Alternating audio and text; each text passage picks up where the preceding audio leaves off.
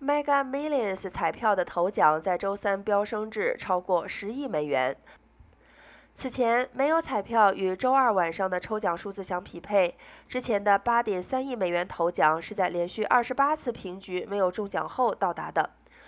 包括加利福尼亚州、佛罗里达州、伊利诺伊州、新泽西州、纽约州和俄亥俄州在内的六个州的八张彩票，因为匹配所有的五个白球而赢得了一百万美元。在俄亥俄出售的另一张彩票赢得了三百万美元，因为他在三倍乘数上击中了所有的五个数字。Mega Millions 在全美四十五个州出售，加上华盛顿特区和美属维京群岛。彩票奖金在美国历史上仅有三次超过十亿美元的大关，最新的巨额头奖排在有史以来的第四大头奖。